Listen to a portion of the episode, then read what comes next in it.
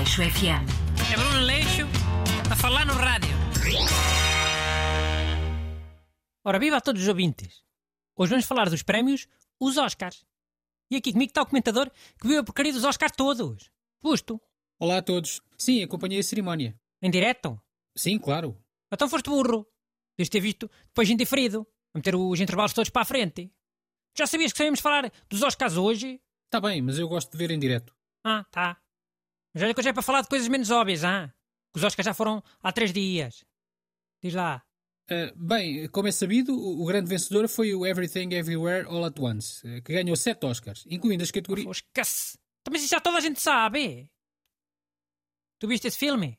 Vi e gostei, embora perceba que não seja para toda a gente. Uh, tu chegaste a ver? Não. Mas o Renato tentou explicar como é que era o filme. E fiquei cansado, só de ouvir. Faço ideia de ver. Sim, é bastante intenso, mas acho que mereceu ganhar. É. Que tivesse ganhado o outro. Qual? Pá, os que têm os nomes mais pequenitos. Elvis, Baleia, Tare.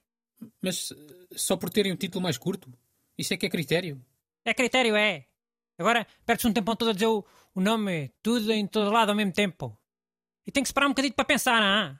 Para não dizer eh, tudo ao mesmo tempo e tudo, tudo ao lado, todos ao lado, ok? Sei lá. Esse filme bem podia ter arranjado um diminutivo, uma sigla, qualquer coisa.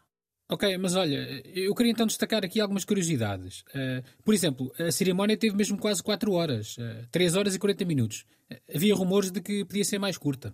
Também podia ter sido mais curta, assim. Olha, bastava tirar na porcaria das cantigas. Que não tem lógica nenhuma.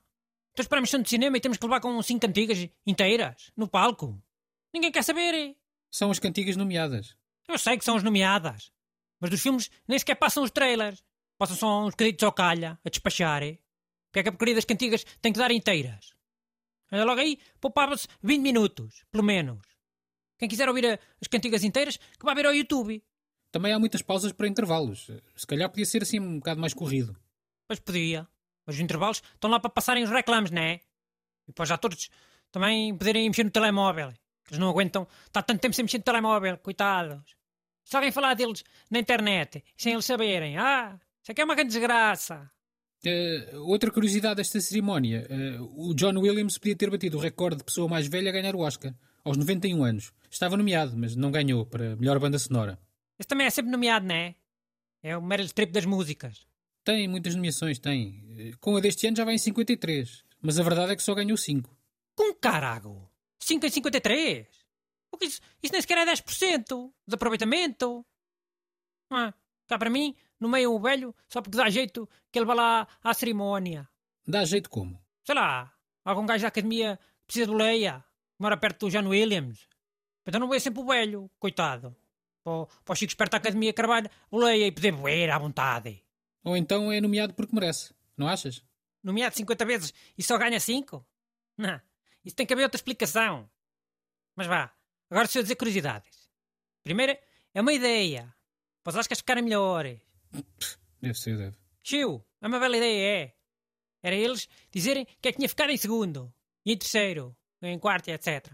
Ser divulgado que filme é que tinha sido o segundo melhor filme, por exemplo? É. Não gostavas de saber? Olha, eu gostava. Hum, sim, até, até podia ter algum interesse. Se calhar o filme português até fez segundo lugar e agora só se diz que não ganhou. Está tanto como, como que ficou em quinto. É injusto. Podiam dar um, um Oscar mais pequenito ao segundo lugar e outro ao, ao terceiro. Assim, tipo um porta-chaves. Podia ser interessante, sim, saber a classificação dos nomeados. Super tinha.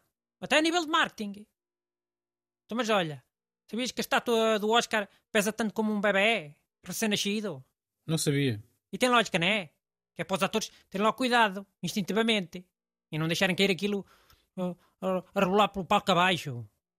Acho que ao início o peso do Oscar era diferente e os atores estavam sempre a deixar cair. Agora podem ir todos na mesma bêbados e cheirados para receber o prémio. Que até um bêbado e um cheirado têm cuidado quando pegam num bebê, não é? Que é uma coisa instintiva. Aleixo FM. É Bruno Leixo a falar no rádio.